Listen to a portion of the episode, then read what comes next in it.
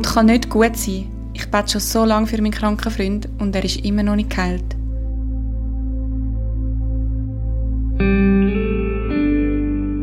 Immer wieder streite ich mit meiner Mutter. Das kann nicht gut kommen.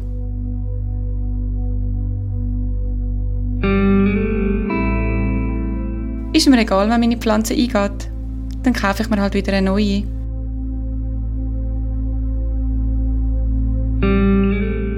Kennst du diese schmutzigen Gedankenmuster auch?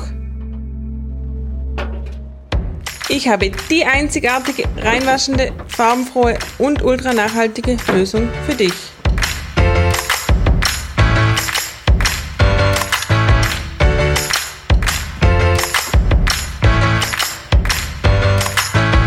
Brainwash, deine Gedanken sind wie neu.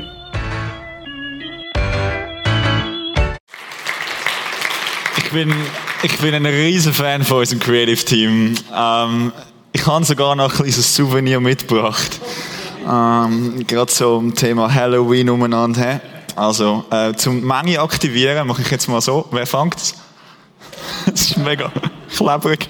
Und hat ein Loch, es ist ein bisschen labriger, aber äh, genau. Es geht tatsächlich um Hirnis heute Abend.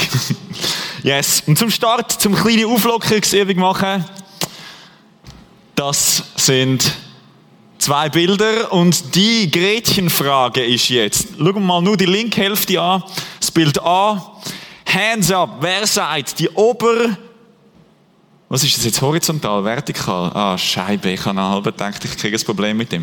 Also die Querlinie, die Oberquerlinie, die Ober, danke Timo, die Oberhorizontallinie vom Bild A. Wer denkt, dass die länger ist als die unter? Hands up. Ja, danke Stefania. Ich weiß, du bist nicht so doof. Jeder kennt's, oder? Im Livestream hat es ein paar mehr, also in der Übertragung, aber ist okay.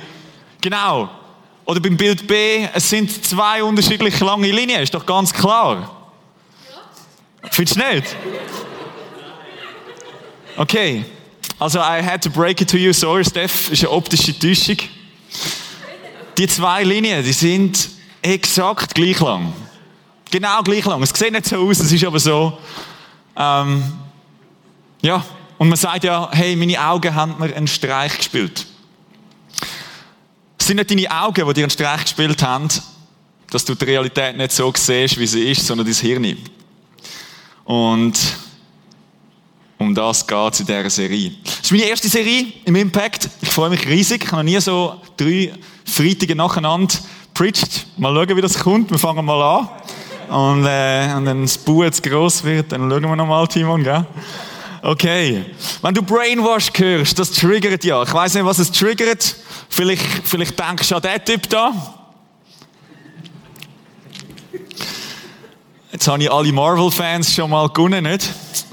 Ich weiß nicht, vielleicht hat es ein paar kriegslustige Gamers unter uns, dann wissen ihr vielleicht, was die Zahlen bedeuten.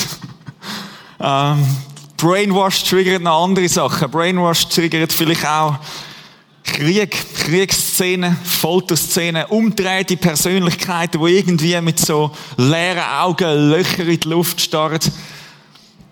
Der Titel ist risserisch, ich gebe es zu. Warum? ja, damit ihr kommt. Damit ihr denkt, ah, ich muss doch schauen, was es zu dem Thema erzählen gibt. Oder? Es passiert das Kopfkino.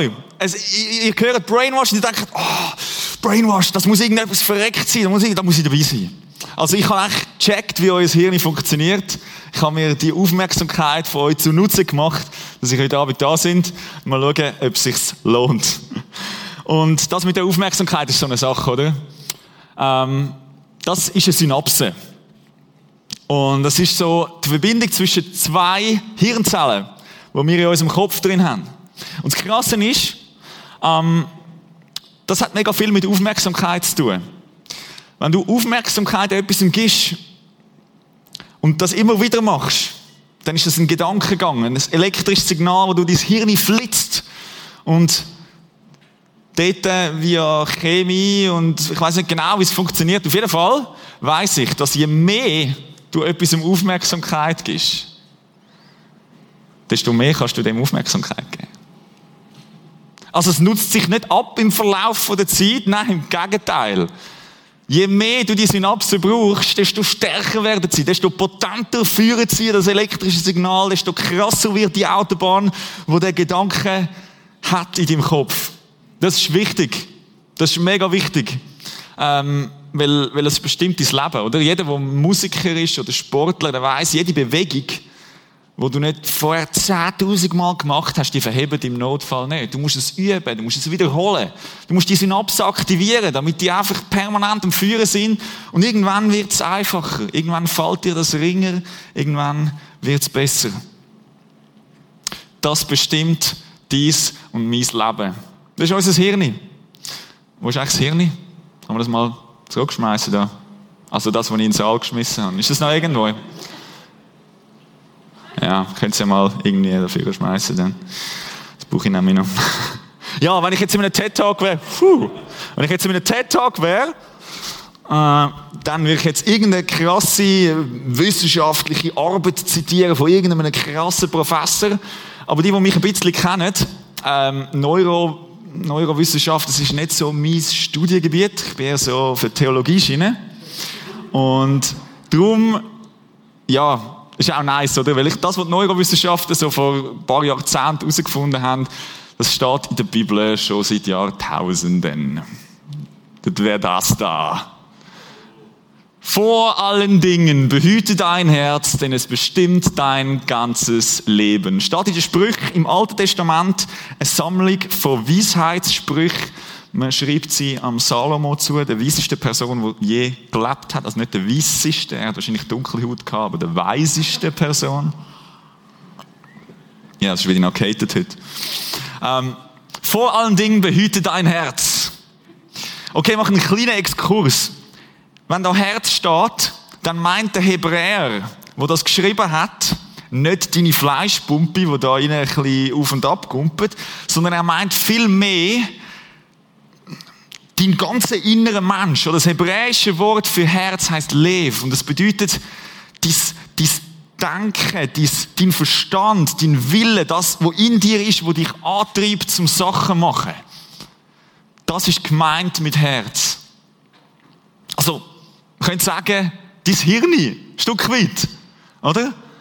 Vor allen Dingen behüte deinen inneren Menschen, dein Denkapparat, was auch immer das macht denn es bestimmt dein ganzes Leben, sogar deine Gottesbeziehung. Hm. Okay.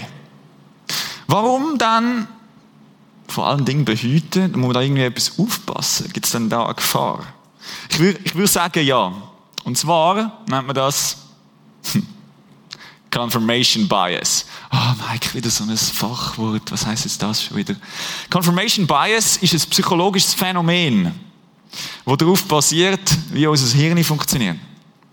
Und zwar heißt es nicht anders, dass wenn du Infos bekommst, wo du musst verarbeiten mit dem Hirn und du hast die Informationen schon mal kennt, schon mal gehört, du weißt es schon, du weißt es stimmt, das ist, du bist der Meinung, dann haben die ein viel größeres Gewicht als Informationen, die kommen, die neu sind für dich, die vielleicht nicht dementsprechend, was du glaubst, die vielleicht dem widersprechen, was du denkst, ist richtig. Und auch wenn es genau gleichwertige Informationslevel sind, automatisch das Hirn ist so programmiert, dass es die Infos höher gewichten wird, wo das bestätigen, was du eh schon glaubst, als die Sachen, die neu sind für dich. Und das sollte uns ein bisschen misstrauisch machen. Das ist gut. Persönliche Story gerade zu dem. Ich habe vor ein paar Jahren jetzt, ähm, ja, es ist schon ein paar Jahre her, ich habe tatsächlich in Kryptowährung investiert. Mm. ich habe etwa 70 Stutz dort und ich gedacht, was mache ich mit diesen 70 Stutz? Und ein Kollege hat mir erzählt, du, da hat es so eine neue Währung, weißt dass du Geld ersetzen und so, das ist super. Du musst einfach, musst einfach überweisen und dann musst du warten, bis noch mehr Leute kommen und dann wird es mega wertvoll. Und ich gedacht, ja, probieren wir mal. Dann habe ich das überwiesen. Ähm, und ja, die Kryptowährung gibt es heute nicht mehr. Der CEO von dieser Firma ist irgendwie geflüchtet Ähm, ganz viele von diesen höheren Tieren in dieser Firma sind irgendwie in den Staaten in Untersuchungshaft. Und das Geld ist ein Dreck wert heute. Das ist nichts mehr wert. Aber das Krasse ist, oh, das ist eine Lüge, eine brutale Lüge. Und ich bin eine riesige Lüge auf den Leim gekrochen. Das Krasse war, bevor das aufgeflogen ist, habe ich mit dem Geld, mit diesen Coins, mit diesen, das sind keine Bitcoins keine Angst. Ähm, mit dem Geld habe ich Rechnungen zahlen. Ich kann das können abheben. Ich ich kann mit dem in den Laden gehen und nachher echt können zahlen damit. Und ich dachte, hey, bin ich denn? Ich kann mit einer Lüge etwas bewirken. Eine Lüge hat so viel Macht, weil so viele Leute der Kryptowährung geglaubt haben, dass es irgendwie zu Geld geworden ist. Ich dachte, ah, ist das nicht crazy? Und es hat so viele Leute gegeben, die gesagt haben, Mike, Schau nicht auf das, das ist ein Scheiss, die beschissen dich nur. Ich dachte, ja, ja, ja, ja, ist schon gut. Aber schau mal, da hat es doch den Artikel, der sagt, Kryptowährung ist von der Zukunft. Confirmation Bias.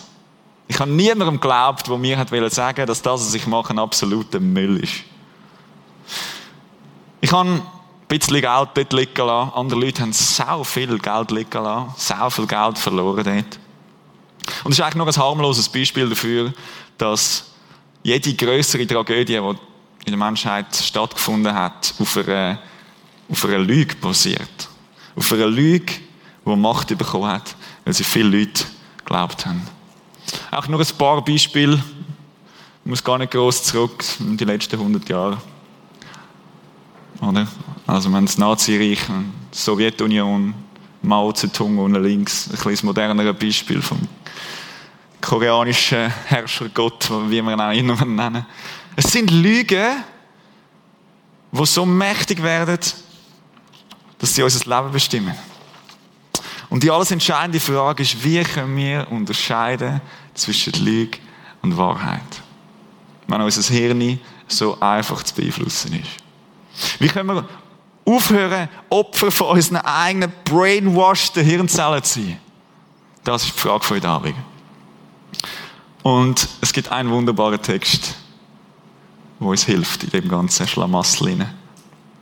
Steht im Römerbrief, Paulus schreibt an die Christen in Rom, und er sagt, hey, richtet euch nicht, nicht nach den Maßstäben dieser Welt, sondern lasst die Art und Weise, wie ihr denkt, von Gott erneuern und euch dadurch umgestalten, sodass ihr prüfen könnt, ob etwas Gottes Wille ist, ob es gut ist, ob es Gott gefallen würde und ob es zum Ziel führt. Oder von Gott kann nur kommen, von Gott kann nur etwas kommen, was so ist wie er. Gott kann nicht Sachen geben, die seinem Wesen nicht entsprechen. Und um unterscheiden zu können, ob es gut ist, ob es von Gott kommt, ob es zum Ziel führt, müssen wir zuerst checken, wie Gott ist dass wir es zuordnen können. Oder sein Wesen ist der Ursprung von all seinen Gaben. Und Leute, ich wollte heute Abend nicht eine Predigt darüber halten, ähm, ob Gott gut ist oder nicht. Das wäre jetzt vielleicht meine oder andere seine Erwartung gewesen. Haben wir schon ein paar Mal gehabt im Impact, da im Prisma sowieso. Werden wir auch noch ein paar Mal haben. Ist wichtig. Aber heute Abend geht es nicht darum, ob Gott gut ist oder nicht, sondern wie wir glauben können, ob gut gut ist oder nicht. Kleiner, aber feiner Unterschied. Okay, warum steht es überhaupt zur Frage, ähm, ob Gott gut ist oder nicht? Das ist ja auch eine Frage. Warum, warum muss man sich das überhaupt stellen? Was ist die Wurzel von all dem Zweifel an Gottes Güte? Was würde er sagen? Echt reinschmeißen? Was ist der Ursprung vom Zweifel? Was, was lässt dich zweifeln im Alltag, ob Gott gut ist oder nicht? Ja, ja, schon gehört. Leid, danke Alina. Das war nicht Alina. Jenny. Ah, irgendjemand. Ja, ich lasse bleiben. Ich habe Leid gehört. Leid ist die Antwort. Wenn Gott doch gut ist, wieso gibt es dann Leid auf dieser Welt? Wieso, wieso lässt ein guter Gott das Ganze irgendwie zu Grund gehen? Wieso gibt es schlechte Sachen? Ich sehe Leid und wir Menschen, wir brauchen irgendeine Erklärung dafür. Wir brauchen irgendeinen Anhaltspunkt dafür, warum es so ist. Oder wir haben im Clip gehört, ich habe gebetet, es ist nichts passiert. Ich habe alles gemacht, was in der Bibel gestanden ist, es hat nichts genützt. Kennst du die Gedanken? Wie schnell, wie schnell bist mit einer Erklärung parat, wo irgendwie heisst, ja, ja, weil Gott nicht gut ist. Wir Menschen haben keine Geduld dort an dem Punkt. Am wenigsten mit uns selber. Und sobald wir die Erklärung haben, warum es so scheiße ist, wie es ist, dann gehen wir immer wieder zurück auf die Erklärung, weil es ist ja einfach. Weil jetzt, dann müssen wir nicht ständig strugglen und sagen, ah, warum ist es jetzt so, und wer hat jetzt den Fehler gemacht, wo liegt jetzt das Problem? Sondern in dem Moment, wo du weißt, es, es gibt Leid auf dieser Welt, weil Gott nicht so gut ist, wenn er sagt, Mann, oh Mann, das ist, ja, das ist die Erklärung für alles. Du hast eigentlich sämtliche Probleme mit deinem Glaubensleben auf einen Touch gelöst. Weil das ist ein. So easy ist es. So easy machen wir es uns manchmal. Und die Folge davon ist, logisch, Distanz zu Gott. Niemand wird mit einem Gott sein, der nicht gut ist. Und du fängst an, zynisch werden. Du fängst an, verletzt und spöttisch durchs Leben laufen, weil das die einzige Art ist, wie, wie du noch irgendwie lachen kannst. Und zwar über die anderen, über die, die Frommen, die naiven, blind glaubenden Schäfli, die Woche für Woche Halleluja jubelnd mit den Händen oben in Impact rennen und Glory Stories erzählen und über jeden Scheissdreck dankbar sind und Gottes Güte und Gnade und Versorgung drin sind. So Leute, so, die fangen dich richtig an anschießen, weil du merkst, hey, mein Gott ist nicht gut. Der ist irgendwie nicht. Oder, ja, sagen wir, nicht gut genug. Oder nicht gut genug wir sind ja im 21. Jahrhundert nicht gut genug für mich. nicht. Und du wirst dich aufhören, mit Gott befassen. Du wirst aufhören, in die Kirche zu kommen. Du suchst Distanz. Also meine Einschätzung so von fernem, oder? Ein nicht gut, ein, jetzt muss ich sagen, ein nicht guter Gott ist eine scheiß Option. Nicht. Es ist einfach ein Sackgasse.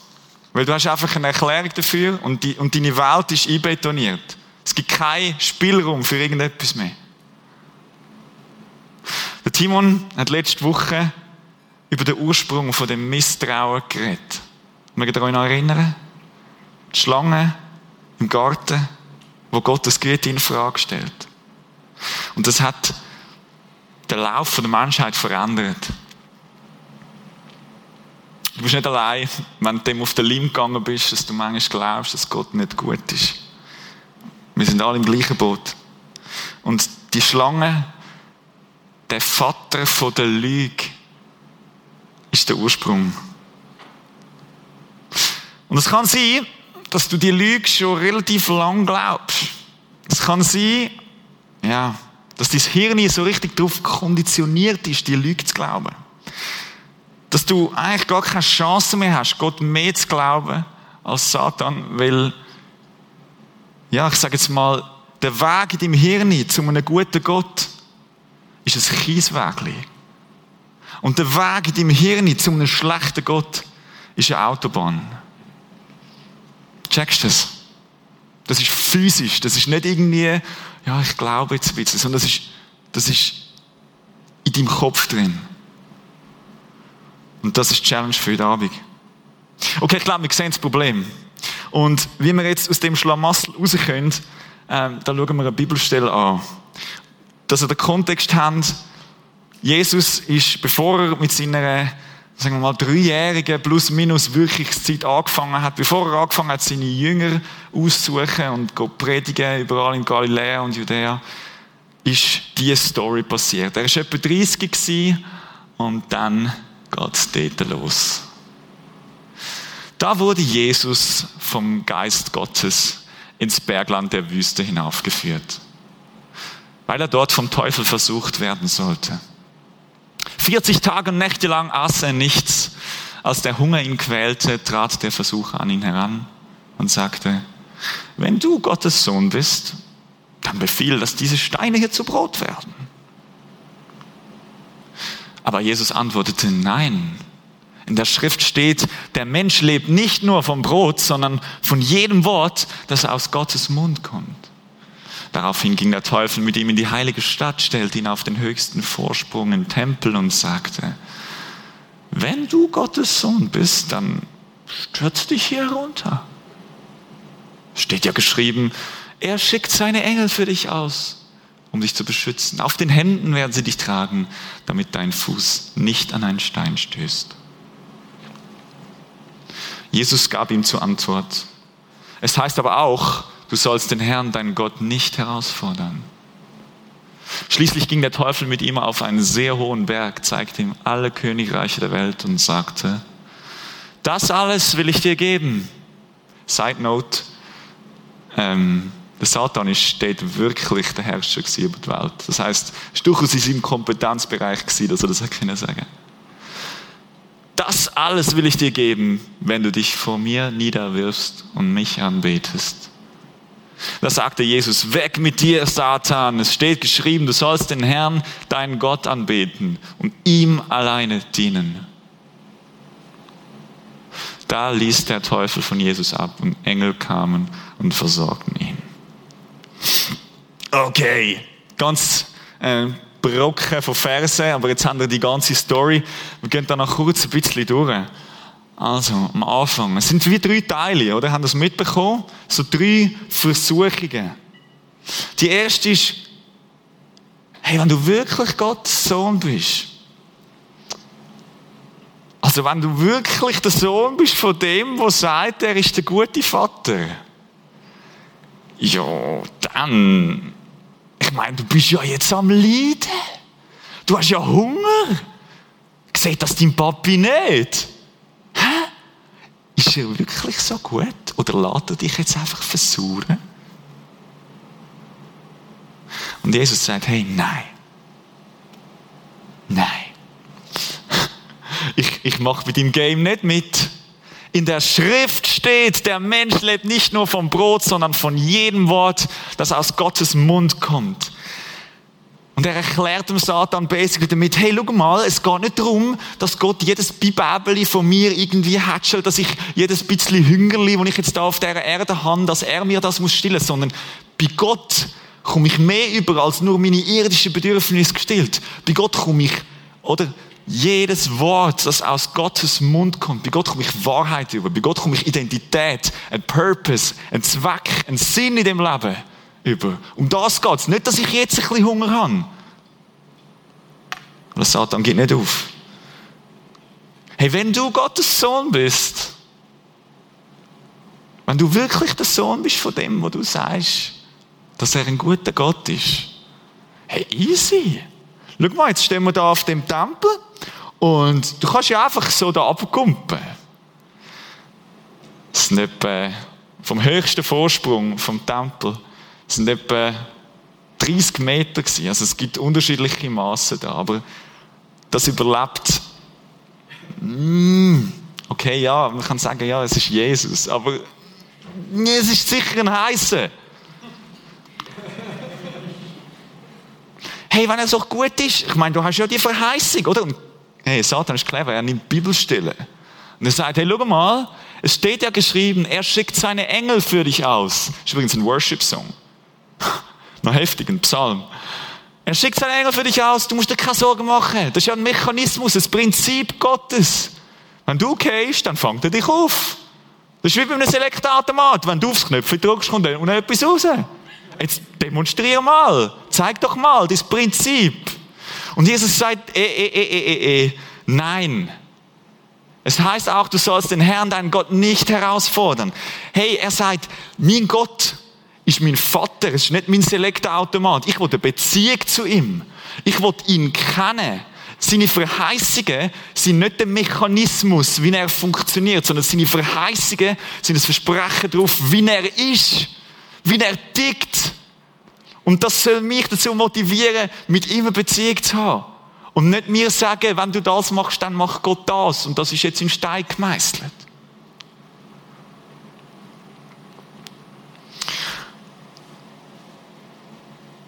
Und der fieseste von allen.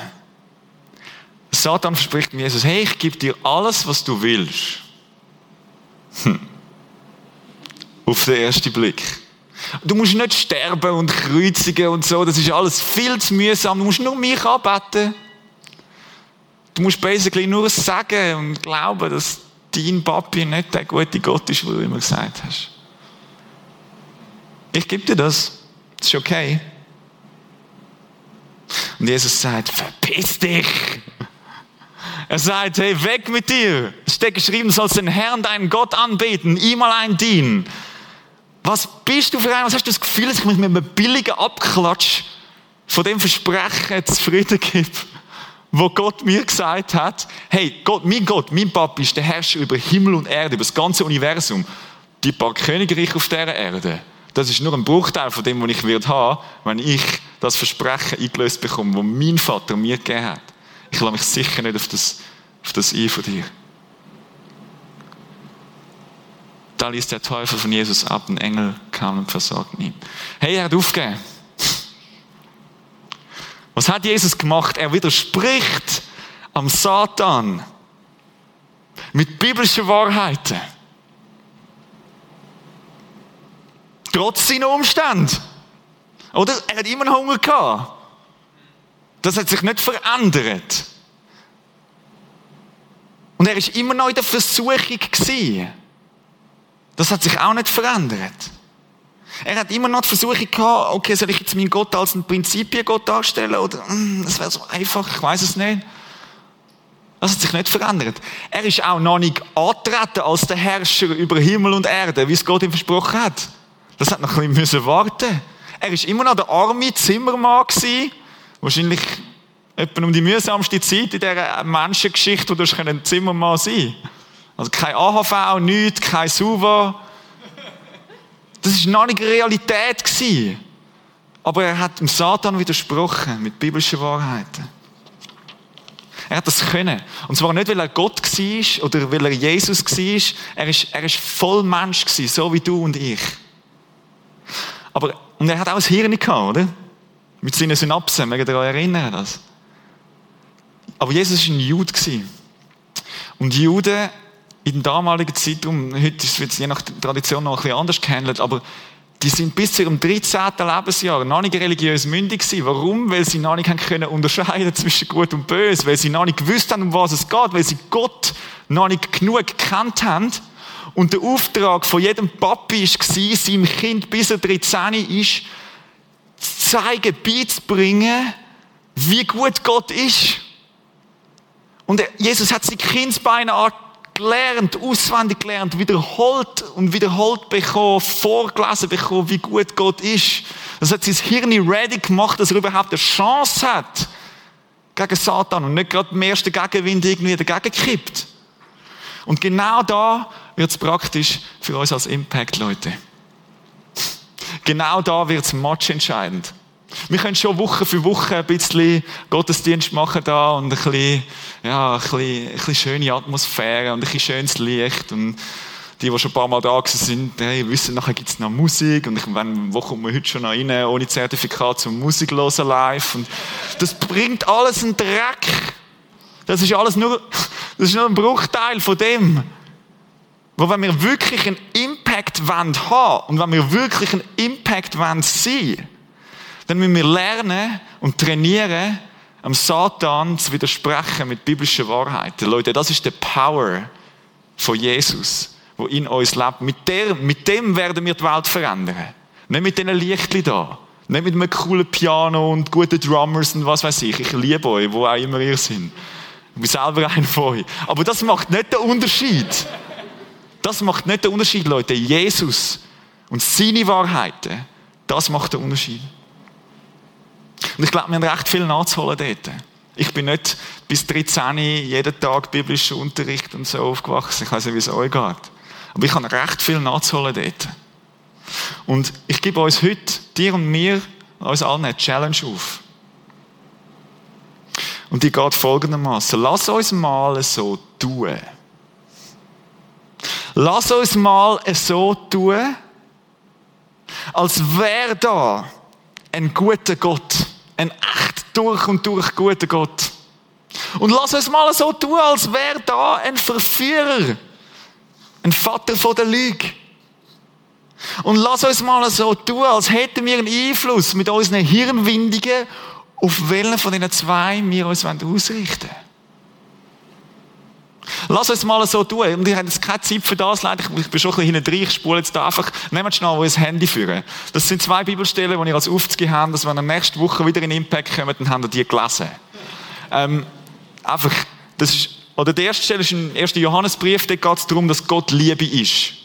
Äh, ich gehe jetzt wirklich gar nicht groß darauf ein. Dünnt ihr schnell föteln. Im 1. Korintherbrief, Kapitel 13, geht es um die Definition von Liebe. Also, ihr habt das ganze Package mal so als ein erste. Ich will euch noch weitere Aufzüge geben im Verlauf dieser Serie, aber das ist mal so für die erste Woche. Okay. Und lass uns mal so tun. Als wäre all das wahr, was Jesus über sich sagt und der Vater. Lass uns das mal gegenseitig vorlesen. Lass uns das mal aufschreiben und in unseren Kleingruppen diskutieren und deinem Ehemann irgendwie mit einem Spickzettel auf seinen Laptop kleben oder, und, und, und deiner Nachbarin irgendwie ein Postkärtchen schreiben oder schreib es auf deinen Schminkspiegel in deiner Wege oder wiederhol's, wiederhol's, wiederhol's. Immer und immer wieder, damit du nicht das Opfer bist von deiner Hirnchemie. Einfach zum mal ausleveln. Einfach zum mal wieder ein bisschen gerade denken Und wenn du immer noch einen Hunger in dir spürst, eine Leere, ein Bedürfnis, das dich quält, weil es nicht erfüllt ist, und Satan bildet, bietet dir eine billige Halblösung an. Ihr wisst selber, was das in eurem Fall ist. Irgendeine so billige Halblösung, wo das Gefühl hey, schau mal, wirklich das Bedürfnis stillen tut es nicht, aber es stellt dich mal ruhig für ein Halbstündchen. Hey, dann lass uns die Wahrheiten, die biblischen Wahrheiten als ein Schwert in den Kampf führen gegen die Lüge. Was? So tun, als ob. Das habe ich mir aber nicht unter Glauben vorgestellt. Ich habe gedacht, da passiert irgendetwas Krasses und dann bin ich von einem Moment auf den anderen neuer Mensch. So tun, als ob. Mike, hast du einen Flick gehabt? Das ist doch fake. Du fakest ja dann nur. Das ist doch nur positive Psychologie. Du, machst, du bildest dir etwas ein. Das ist nur Autosuggestion. Das ist Wohlstandsevangelium. Proklamieren, proklamieren. Und wenn du nicht überkommst, was du proklamiert hast, dann musst du noch mehr proklamieren. Und dann musst du noch mehr glauben. Und sonst hast du zu wenig geglaubt. Fatal, oder? Das ist Opium fürs Volk. So tun, als ob. Leute, ich glaube im Fall, so tun als ob, ist nicht Opium fürs Volk. Ich glaube, so tun als ob, ist Hoffnung. Ist echte Hoffnung. So tun als ob, ist Hoffnung in der Praxis. Und das habe ich nicht erfunden. Das steht sogar noch im Hebräerbrief. Was ist also der Glaube? Es ist die Grundlage unserer Hoffnung. Ein Überführtsein von Wirklichkeiten, die man nicht sieht. Darin haben unsere Vorfahren gelebt und die Anerkennung Gottes gefunden. Aufgrund des Glaubens verstehen wir, dass die Welt durch Gottes Wort entstand, dass also das Sichtbare aus dem Unsichtbaren kam. Das ist das Prinzip von Hoffnung, Leute. Sichtbares, was aus dem Unsichtbaren rauskommt. Etwas, was wir jetzt noch nicht sehen, an dem halten wir fest. Wir tun so, als wäre es schon Realität. Als, als wäre es schon da. Wir verhalten uns, als wäre es real, als wäre es da. Auch wenn wir es noch nicht sehen. Darin haben unsere Vorfahren gelebt. Das erfinde ich nicht, jetzt. Sondern die Leute vor 2000 Jahren haben schon gesagt, hey, alle, die vor uns geglaubt haben, die haben es auch schon so gemacht. Das ist nichts Neues. So funktioniert es. That's the real deal. Und die Anerkennung Gottes gefunden. Hm. Und woher kommt die Hoffnung? Die Hoffnung kommt nicht von einem Typ auf einer Bühne, der irgendwas erzählt. Die Hoffnung kommt nicht von irgendeinem alten Buch, wo irgendwas drinsteht, wo Leute etwas drin geschrieben haben, wo sie pseudomäßig mit Gott erlebt haben oder auch nicht. Sondern die Hoffnung, die kommt alleine von Gott selber. Und der Vers, der wird uns die nächsten paar Wochen noch mal ein bisschen begleiten. Möge Gott, die Quelle der Hoffnung, euch im Glauben mit Freude und Frieden erfüllen, damit eure Hoffnung durch die Kraft des Heiligen Geistes immer stärker wird. Es sind unglaublich viele schwierige Begriffe da drin. Also, wir kratzen jetzt nur gerade an der Oberfläche, aber das, was ich wollte, dass ihr von heute mitnehmt, ist, Gott ist. Durch die Kraft des Heiligen Geistes. Er gibt euch die Hoffnung. Ihr müsst die nicht selber fabrizieren. Aber was ihr könnt machen, was dein Beitrag ist, ist, dass du mal die Hindernisse, die in deinem Hirn sind, versuchst, so gut wie es geht, auf die Seite zu schaffen. Dass du mal realisierst, was geht eigentlich ab da in dieser Birne hinein.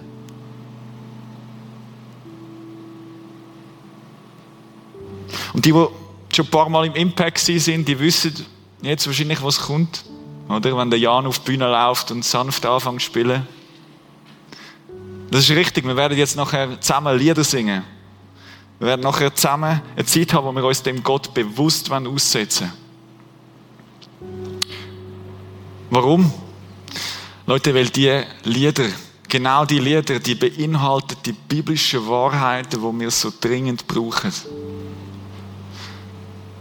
Warum, warum sind Worship-Songs so, wie sie sind?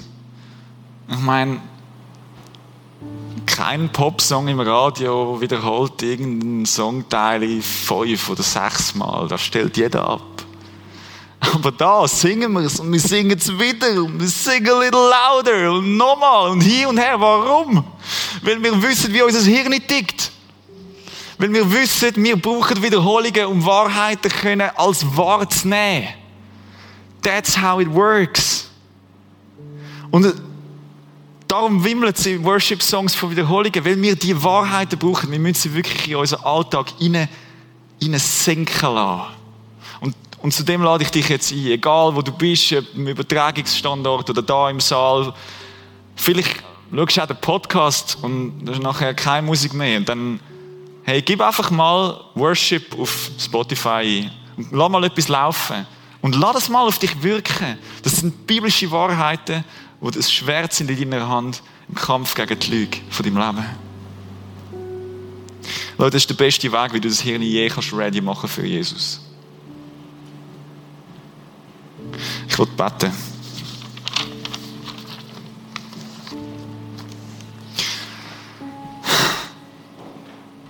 Jesus, du hast uns geschaffen, du weißt, wie wir ticken, du weißt, wie wir sind. Du weißt, was uns daran hindert, zu dir zu kommen. Du weißt, was uns daran hindert, zu glauben, dass du gut bist. Und das ist die Welt, wo wir drin sind, wo uns immer wieder mit Lügen konfrontiert. Das ist der Widersacher, dein Feind, wo uns mit Lügen überschüttet, wo wir alleine nicht klarkommen. Und Jesus, wir wollen unsere Verantwortung wahrnehmen. Wir sind angewiesen auf dich. Wir sind angewiesen auf deinen Heiligen Geist, dass du kommst dass du uns die Hoffnung gibst. Du, wo die Quelle der Hoffnung bist. Und Jesus, wir wollen dir sagen, wir wollen Geduld haben. Wir wollen festheben daran. Aber du siehst auch, wie beschränkt wir sind. Du siehst, wie kurz unser Geduldsfaden ist. Und ich bitte dich für jeden Einzelnen, hebe Erbarmen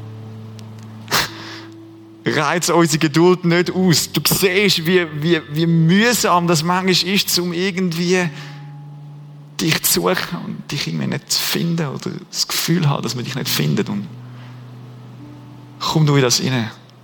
Zerbrich du die Lügenbarriere in unseren Hirnis, in unseren Herzen, in unserem Verstand, dass wir dich sehen können, wie du bist